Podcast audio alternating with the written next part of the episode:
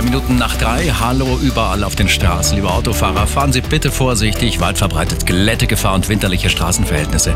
Gefahr auf der A95 nach München. Da laufen Bergungsarbeiten zwischen Murnau, Kochel und Siddelsdorf.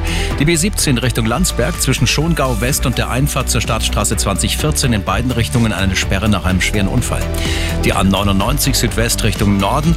Da steht die Ampel auf Rot beim Tunnel Aubing. Höhenkontrolle ist ausgelöst worden. Dann haben wir die Tegernseer Landstraße zwischen Giesing und dem Kannetunnel zäher Verkehr, ebenso auf dem Ring zwischen Richard-Strauß-Tunnel und der Iflandstraße. Überall eine gute Fahrt. Der Verkehr wird präsentiert von der Automark.